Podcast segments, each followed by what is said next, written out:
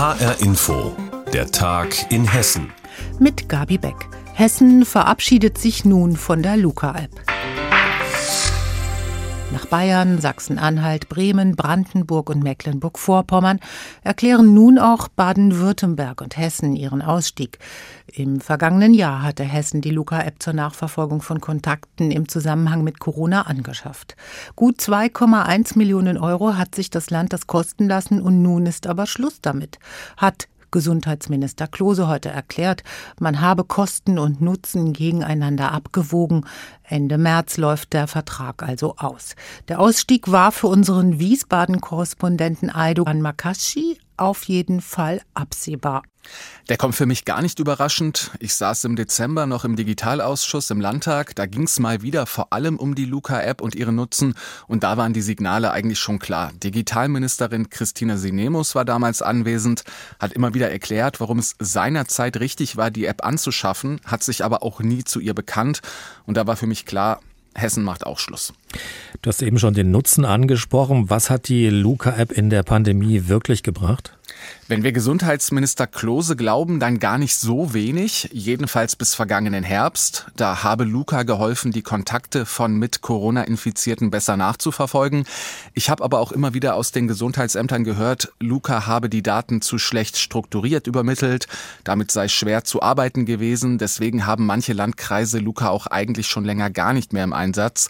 Es gab dann auch eine Abfrage der Landesregierung bei den Gesundheitsämtern, die dürfte nicht sehr positiv ausgefallen sein. Zuletzt waren in Hessen dann noch rund 37.000 Standorte für die App registriert, Restaurants und so weiter. Davon nutzt laut Ministerium aber nur noch ein Bruchteil Luca wirklich aktiv. Wie sieht's denn jetzt bei der Nutzung, also der normalen Nutzer für uns jetzt aus? Im Moment spielt die Nachverfolgung von Kontakten in der Breite sowieso ja keine Rolle mehr. Dafür gibt es zu viele Infektionen. Es geht ja nur noch darum, die besonders vulnerablen Gruppen zu schützen im Moment. Mehr als 20 Millionen Menschen in Deutschland haben sich die App trotzdem nach offiziellen Zahlen runtergeladen. Das ist gar nicht mal so schlecht, aber wirklich aktiv im Einsatz, wie gesagt, ist sie eigentlich gerade nicht mehr. Wie ist es denn einzuschätzen? War die Luca-App am Ende also ein Fehleinkauf des Landes? Wenn du die Opposition im Landtag fragst, dann werden SPD, FDP, AfD und Linke das alle eindeutig bejahen. Es gab ja auch von Anfang an große Widerstände wegen Fragen des Datenschutzes, weil hinter Luca ein privatwirtschaftliches Unternehmen steckt, weil die Bundesregierung die App ohne echtes Vergabeverfahren eingekauft hat. 18.000 Euro im Jahr hat die App anfangs pro Gesundheitsamt gekostet. Der Hersteller ist bei den Kosten jetzt auf die Hälfte runtergegangen. Trotzdem, mit Blick auf die Nutzen ist das nicht wenig. Was ich aber auch finde, wenn wir an die Situation zu Beginn der Pandemie denken, als Luca eingekauft wurde, dann war in dem Moment vieles noch nicht abzusehen und deshalb würde ich auch nicht sagen, dass es ein krasser Fehleinkauf gewesen ist. Einschätzungen zum Aus der Luca-App in Hessen von unserem landespolitischen Korrespondenten Aydogan Makasci im Gespräch mit HR-Info-Kollege Uwe Beutler. 41 Millionen Euro will das Land Hessen aus einem EU-Sofortprogramm für alle einsetzen, die es auf dem Arbeitsmarkt nicht zuletzt wegen Corona besonders schwer haben. Da geht es um Auszubildende, um Weiterbildung und um neue Jobs im Gesundheitswesen. Überall dort eben, wo Menschen gebraucht werden. Menschen, die möglicherweise aber noch nicht fit genug sind, um wirklich im Job einzusteigen. Aber auch um solche, die sich möglicherweise durch Corona abgehängt fühlen. Die Landesregierung hat nun 24 24 Projekte vorgestellt und Andreas Meyer-Feist, unser landespolitischer Korrespondent in Wiesbaden, erklärt sie uns. Ja, vor allem Branchen oder Bereiche in der Gesellschaft, wo es knapp wird mit dem Personal, Kliniken, Arztpraxen und so weiter. Wer ins Krankenhaus muss, kann ein Lied davon singen. Zum einen geht es darum, Leute in Pflegeberufe zu bekommen, die sich das bisher gar nicht vorstellen können. Zum Beispiel, weil sie schlecht Deutsch sprechen, weil sie sich nicht mit Computern auskennen, weil sie sich abgehängt fühlen, zum Beispiel, weil sie sich um die Kinder kümmern mussten und keine Bewerbung schreiben konnten. Das soll äh, sich jetzt ändern durch exakt äh, neue Kurse, die vor allem Frauen ansprechen sollen, die in Deutschland auch beruflich ankommen wollen, zum Beispiel mit Kursen Deutsch für Pflegeberufe und auch für digitale Dinge im Klinikbereich. Also man hat festgestellt, dass der Hauptgrund für Ausbildungsabbrüche Sprachbarrieren sind und das macht sich in Corona-Zeiten besonders bemerkbar und da will man gegen angehen. Aber es geht nicht nur um den Pflegenotstand. Viele Branchen haben es ja schwer, Personal zu finden. Einige schauen ja schon in die Vereinigten Staaten, wo es eine gewaltige Kündigungswelle gerade gibt. Wir haben ja hier auch schon einige Male darüber berichtet, weil die Menschen in Corona-Zeiten und Homeoffice irgendwo einfach was anderes machen wollen. Sind einfach bedient, wollen raus. Ähm, fürchtet oder sieht man das hier ähnlich? Ja, ganz gewiss. Und da will man bei den Jungen ansetzen. Früher war das nicht so sichtbar, das Problem. Vor allem, wenn es um junge Leute äh, geht mit Zweifeln, ist das der richtige Beruf, äh, die richtige Ausbildung und so weiter. Weil einfach noch mehr Leute zusammengekommen sind, über Schulveranstaltungen, Ausbildungsmessen und so weiter. Also jeder hatte doch bessere Möglichkeiten, sich zu orientieren, über Tage der offenen Tür und so weiter. Und das ist alles für eine ganze Generation weggebrochen. Und man fürchtet, dass eben das Ausmaß der sozialen, der beruflichen Folgen überhaupt noch gar nicht absehbar ist. Und auch hier will man etwas tun mit dem EU-Geld. Und zwar mit neuen Ansätzen gegen Personalnot. Und ein besonders ungewöhnliches Projekt dürfte sein, dass man eben ähm, Menschen anspricht, die sich heute sehr viel genauer überlegen, äh, wie sie arbeiten, wie sie die Arbeits- und Lebensbilanz äh, mehr ausgeglichen gestalten wollen. Und da hat man eben äh, jetzt die Idee, Teilzeitausbildungen zu schaffen und zu fördern, wo eben Jugendliche eben nicht die volle Zeit den ganzen Tag da irgendwas machen müssen, sondern eben auch mehr Lebensqualität äh, erzeugen können. Das gibt weniger Abbrecher, damit rechnet man jedenfalls, und eine überhaupt bessere Balance zwischen Arbeit und dem sonstigen Leben. Also es hat nicht direkt was mit Corona zu tun, aber indirekt schon und da will man ansetzen. 41 Millionen Euro aus, also aus der Europäischen Union. Das soll in Hessen in einem Sofortprogramm umgesetzt werden. Da stellt sich natürlich die Frage, was passiert denn, wenn das Geld verbraucht ist? War es am Ende ein Strohfeuer für ein paar Monate? Das hofft die hessische Landesregierung, das hofft Kai Klose nicht. Vieles wird davon abhängen, ob auch anderswo das Geld nachgefragt wird. Wenn ja, wird es vielleicht fortgesetzt, damit rechnet man in Wiesbaden. Wenn nein, könnte es schwierig werden. Und da gibt es eben auch kritische Stimmen in der Opposition, zum Beispiel von der SPD, die sagt, vor allem im Pflegebereich muss noch viel mehr getan werden. Und da dürfe man sich eben nicht alleine auf ein europäisches Programm verlassen, das nur in diesem Jahr läuft sagt Andreas Meyer-Feist über Förderungen von Jobs mit Hilfe von EU-Geldern, das Hessen jetzt in 24 Projekte stecken möchte. Er hat das Gespräch mit HR-Info-Kollege Werner Schliericke geführt. Wer ab und zu auf der A661 von und nach Frankfurt unterwegs ist, kennt den Anblick. Nahe am südlichen Mainufer, gleich neben der Autobahn, ragen zwei entkernte Hochhäuser in den Himmel. Früher waren da Büros der Siemens-Tochter Kraftwerk Union drin. Dann standen die Türme leer, bis ein Immobilienentwickler das Areal in Offenbach-Kaiserlei erworben hat. Er hat ein prächtiges Luftschloss gemalt und ist dann samt Projekt von anderen Immobilienhaien geschluckt worden. Auf der Baustelle tut sich seither aber nichts mehr.